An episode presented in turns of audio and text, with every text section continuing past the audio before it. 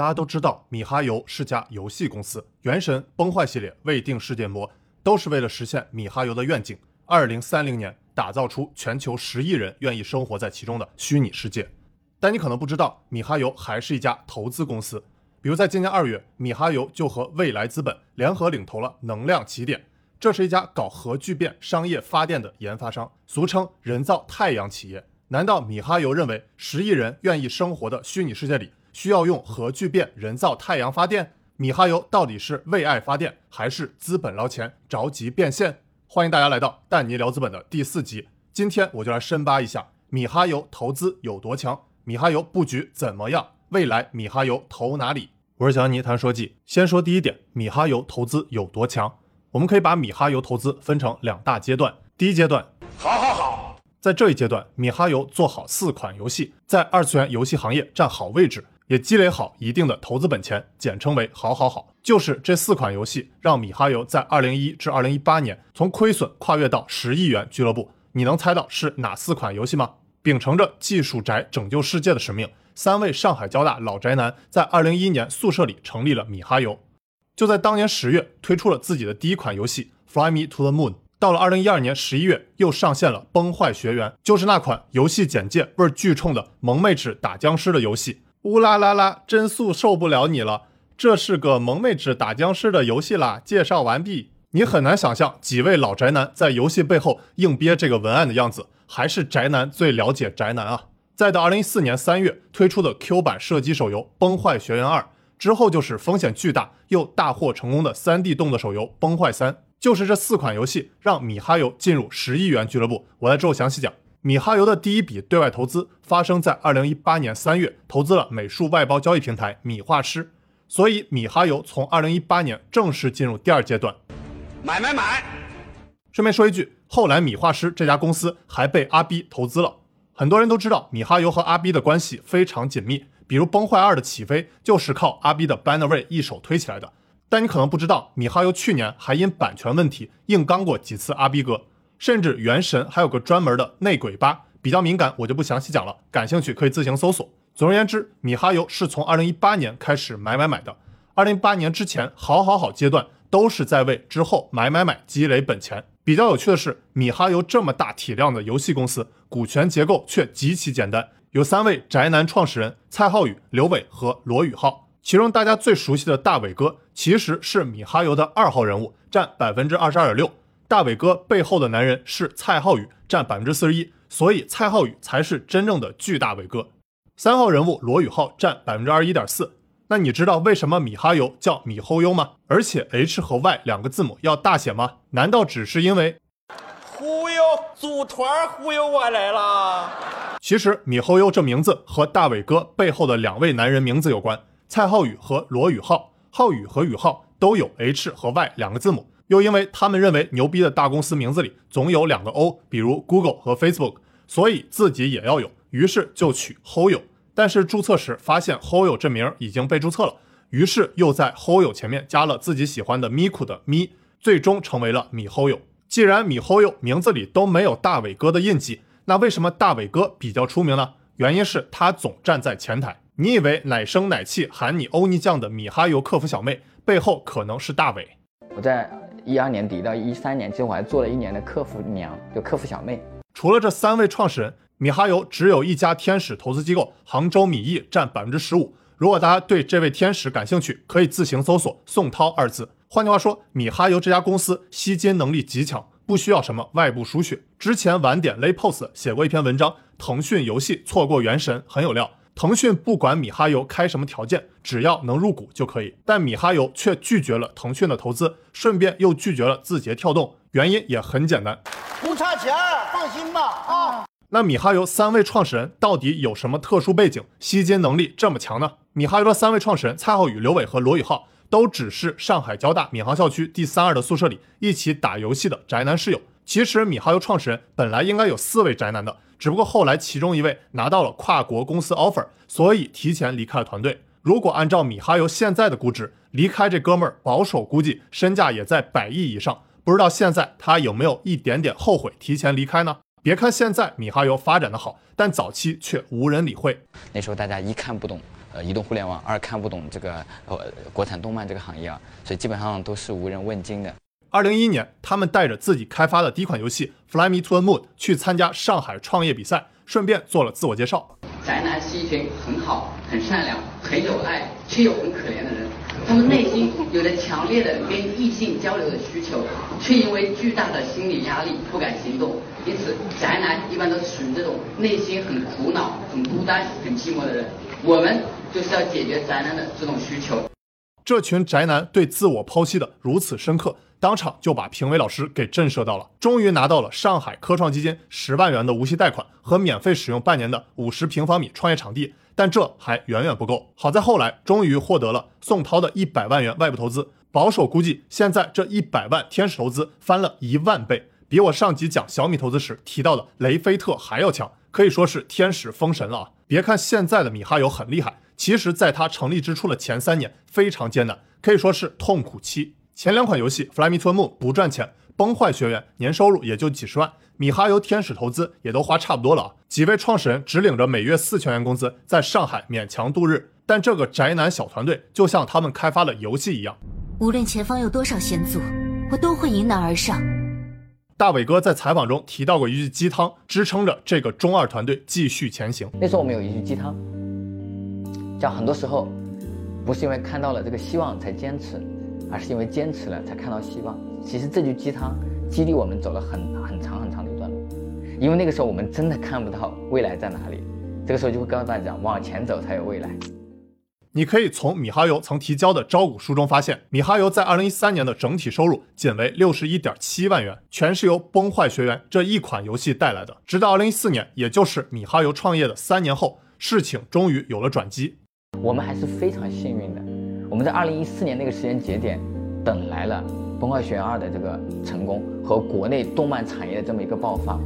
二零一四年，米哈游《崩坏学园二》带来了九千四百八十八万元的收入，收入相比前一年翻了一百五十五倍。这时候的米哈游才真正大放异彩，进入上升期。到了二零一五年，米哈游收入到了一点七亿元的水平，正式进入一亿元俱乐部。那时候的收入担当仍然是《崩坏学园二》。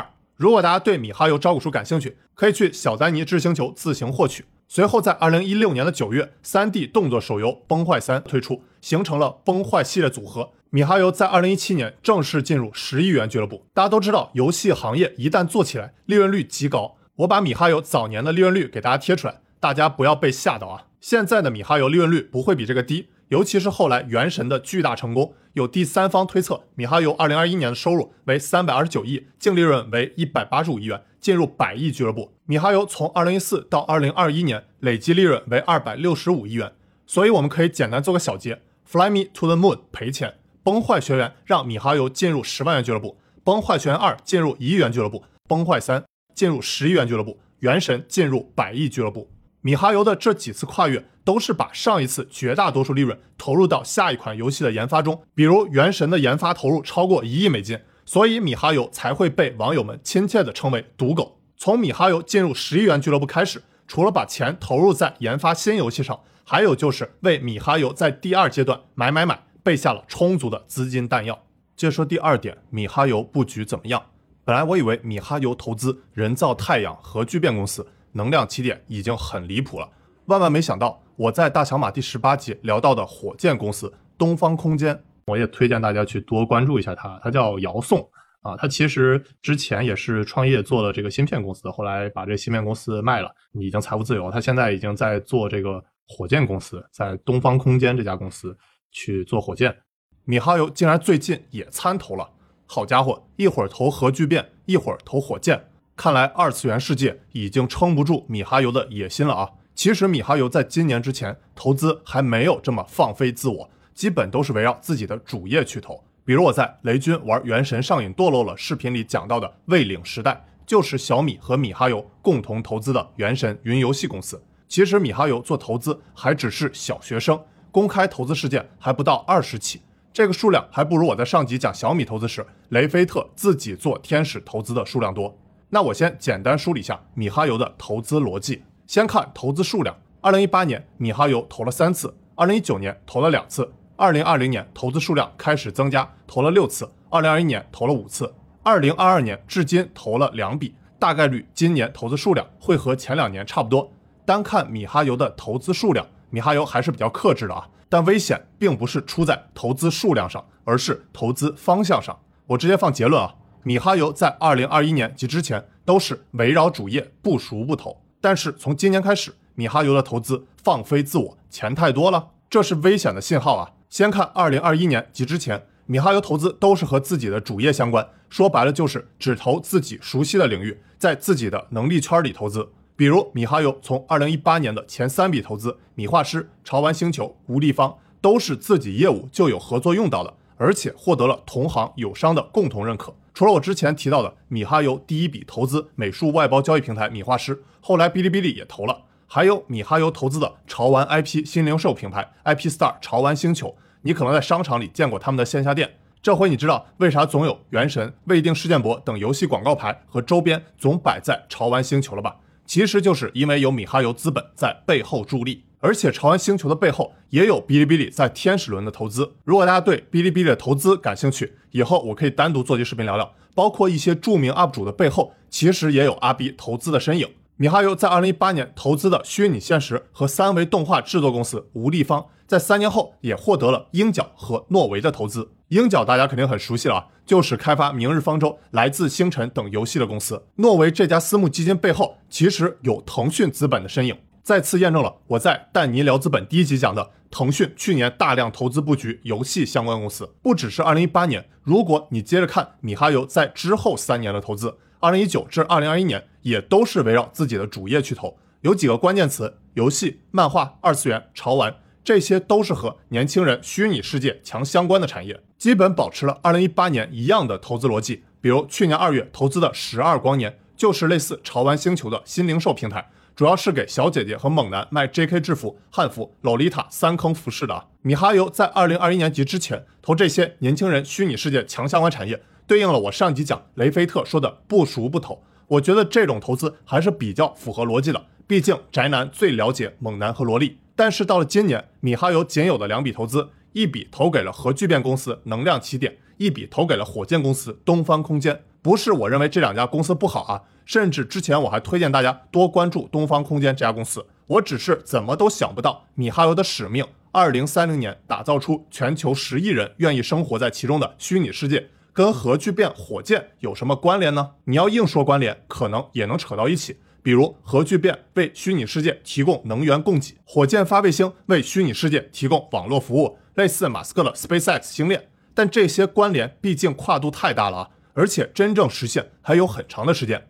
我看过东方空间的老大姚颂的一个内部访谈。说东方空间的技术目前还落后 SpaceX 二十年，而 SpaceX 成立时间也就二十年，而且星链和虚拟世界的关联度也不大，还不如五 G 和虚拟世界的关联紧密。米哈游不如和华为勾在一波，所以我认为米哈游今年的两笔投资，核聚变和火箭，步子迈的有些过大了啊，这是危险信号，很可能是因为自己手上的钱太多了，不知道干点啥，所以就撒币。正如段永平所写，钱多有时候就容易想干点啥。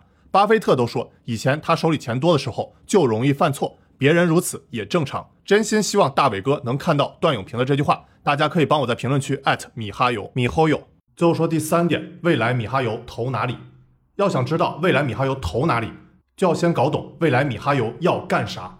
那如何搞懂未来米哈游要干啥呢？听谁说都不如听米哈游自己说，尤其是听米哈游大老板对自己的员工画饼，呃不，描绘未来理想的蓝图。所以我从一个不可言说的地方找到了一本非常宝贵的米哈游蔡老板给员工写的入职手册。光是从标题你就能看出来这家企业文化有多么中二。比如，我是一只萌新大佬，路人英雄的养成方法。我们来谈谈技术宅拯救世界等等啊，对应了米哈游办公地点的楼层指示牌。敢把技术宅拯救世界连续写三遍放在大厅里公开处刑的，可能也只有米哈游能办到了吧。在技术宅拯救世界的这一章里，专门提到了有一个地方叫崩坏神域。用蔡老板的原话来说，就是米哈游的终极使命是实现崩坏神域，对应了米哈游的愿景：二零三零年打造出全球十亿人愿意生活在其中的虚拟世界。这回你知道崩坏神域的地位有多高了吧？那崩坏神域到底是什么呢？蔡老板给了我们详细解释：崩坏神域就代表着一个像 Saw 或 The Matrix 一样的沉浸世界。崩坏神域真正能达成的一个标准就是让人难以分清我肉身所在的世界和我意识沉浸的那个世界究竟哪个才更像是我想要生活的，或者两个都是。它的沉浸感能堪比我们肉身所在的这个世界。关于这个沉浸感能堪比我们肉身所在这个世界，蔡老板不止一次提到过。比如去年二月，蔡浩宇在上海交大说过。米哈游希望未来十到三十年内能够做出像《黑客帝国》《头号玩家》等电影中那样的虚拟世界，说的其实也是崩坏神域。那如何做成崩坏神域呢？靠的肯定不是我在上一点聊到的投资火箭公司，而且米哈游员工手册里还专门提到了人类造出火箭，挣脱出第二宇宙速度，飞向太空。同样，在我看来，人类还有一条出路，就是内生发展。去自己的意识之中挖掘出一片像宇宙一样广阔的空间。SpaceX 向外走，米哈游向内走，都是未来。这也是为什么之前我说米哈游过于放飞自我，偏离主业。我说更直接一些，米哈游投资火箭公司，不只是偏离米哈游向内走，甚至已经是向内走的完全反方向，也就是向外走了。那米哈游投资什么才是真正的向内走呢？我概括为两点啊：一内容，二技术。为什么我把内容放在第一位呢？大伟哥曾在一个不存在的聊天软件里给过解释。只是外界把我们定义成做二次元游戏，但是内部不管是蔡浩宇也好，还是我也好，还是我们其他同学啊，我们自己不这么看，我们自己更喜欢用另外一个词语来形容我们，我们叫说我们做的是内容游戏。内容游戏是一个什么样的感觉呢？本质上它跟做美剧是一样的。大伟哥纠正了大家一直以来对米哈游的误区，米哈游并不是二次元游戏公司，而是内容游戏公司。那如果对照米哈游员工手册，我们从来都不是一家游戏公司。那米哈游连游戏公司都不是，可以直接说米哈游就是内容公司，足以见得米哈游有多么重视内容。当然，我们所说的内容，并不仅仅局限在文字内容。从米哈游的招聘信息，你就能看出，米哈游更重视的内容在于美术和表现类内容，包括了各种原画师、3D 场景特效、美术师、动画师、CG 特效等等。关于美术内容，大伟哥也做过详细解释。那既然我们是做内容游戏，那其实从二零一四年我们《崩坏学院二》发展起来之后，我们很明确我们是做内容游戏。那我们既然在核心玩法的迭代上，我们相对来讲没有那么清晰，那我们就会在自己的生产能力上面。这生产能力大家能够看得到的就是我们的美术。和我们的技术，所以你会看到这些年，其实一方面我们在这个游戏设计上也也在不断的学习和精进啊。但因为游戏设计这件事情，它不是一家公司之力可以做到的，所以我们更多的是在这个包括像美术啊、技术的这种核心生产力上面做一个很大的提高。小丹尼小杰，米哈游内容游戏并不是在核心玩法上做创新，而是在美术和技术的生产力上做提升。那我聊完了美术内容，再看技术，技术也可以分为两类。第一类技术是大规模协作的技术，第二类是突破性创新技术。先说第一类大规模协作技术，说白就是这几年米哈游规模越来越大，如何在保证质量的前提下提升生产力，这也是大家常说的大公司病。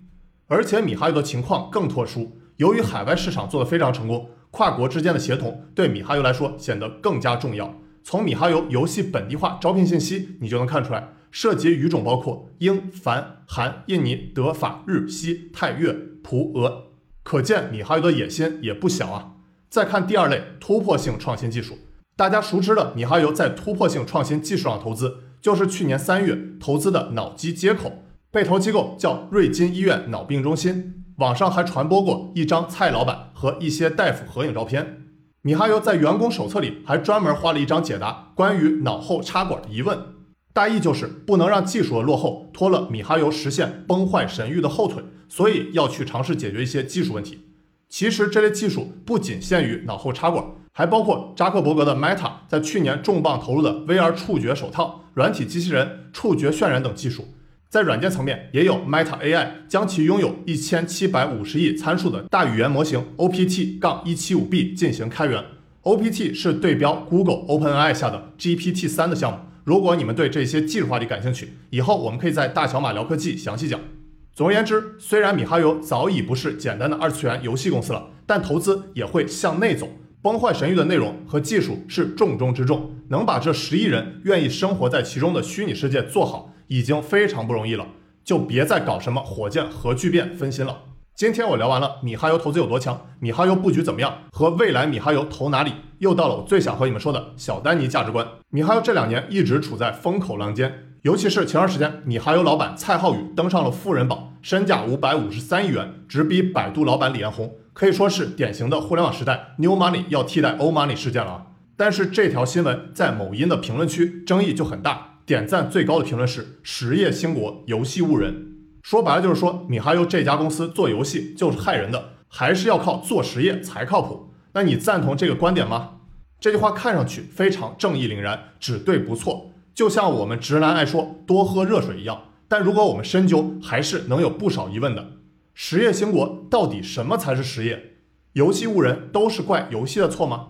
先说实业，我在大小马二十二集引用过一个数据：三年前中国人均上网每周二十七点九小时。相当于每天上网差不多四小时，现在人上网时长不会比这个少，未来也会越来越多，而且虚拟和现实的边界越来越模糊，所谓的数字化虚拟产业和实业的结合也越来越紧密。比如华为说自己的愿景与使命是把数字世界带入每个人、每个家庭、每个组织，那数字世界和第二产业结合也非常普遍，除了大家耳熟能详的数字化车间、智能工厂。还有用设计游戏的思路优化流程，激发工作热情，也是常规操作了。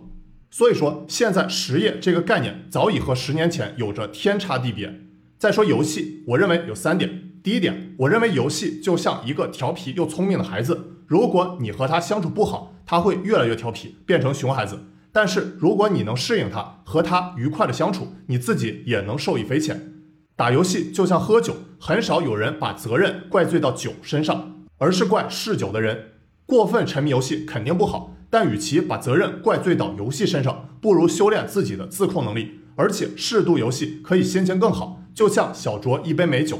连段永平都会在碰到排解不了的事情时，通过打会儿游戏释放压力。第二点，我赞同电脑艾玛对游戏的观点：每个时代都会出现新的艺术形式，而手游正代表着咱们时代的一种新兴艺术。做到极致的话。游戏就是个升级版的电影，一个沉浸式、互动式的超级大片，把我们带离繁杂的生活，去体味一个更多元、更魔幻也更美好的平行世界。游戏既是古代艺术形式的进化版，又能和其他行业梦幻联动。比如，最好的教育一定不是悬梁刺股，而是在游戏中学习。最后一点，段永平常说，投资是个很好玩的游戏，巴菲特也很喜欢玩。我想补充下一句：我们的生活本身也是一场很好玩的游戏。所以，我非常支持米哈游在做游戏。应该说，米哈游的内容现在已经逐步吸引全世界玩家的注意力，这又何尝不是一种为国争光呢？我期待崩坏神域早日来临，已经迫不及待的想体验了。你还想听我讲哪家公司呢？欢迎给我评论留言，顺便点个关注。我是佳妮谈收机，我们下期再见。